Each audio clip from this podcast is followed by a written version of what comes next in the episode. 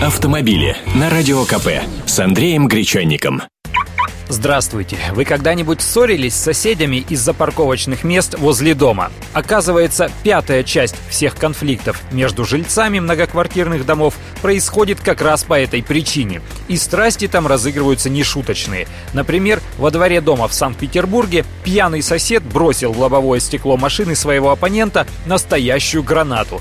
Водитель успел выскочить из салона машины, но ее разнесло в клочья. Чаще, правда, война ведется сельскими методами. Самые умные, в кавычках, огораживают куски драгоценной земли столбиками, вешают цепи.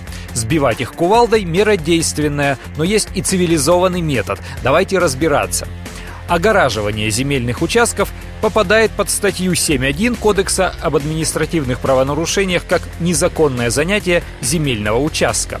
Так что, если видите столбики или иные ограждения, нужно сфотографировать номера припаркованных на самозахваченной территории машин и написать заявление в префектуру округа или управу района.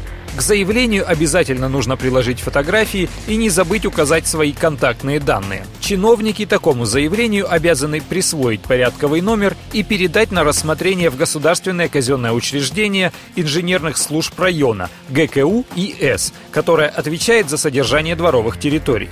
На основе вашей жалобы это самое ГКУ ИС должно выдать автовладельцу предписание об устранении нарушения. Если захватчик проигнорирует, служба обратится в суд, который обяжет нарушителя подчиниться и отчитаться об этом, опять же, в ГКУ и С. А еще можно обратиться в районное УВД, написать заявление в экологическую полицию, которая является подразделением МВД. И вашего соседа оштрафуют, согласно Кодексу об административных правонарушениях, на сумму от 5 до 10 минимальных размеров оплаты труда.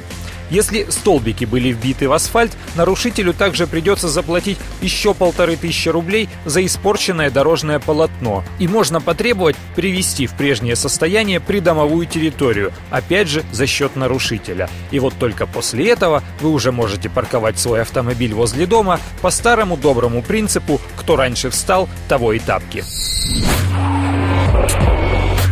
Автомобили с Андреем Гречанником.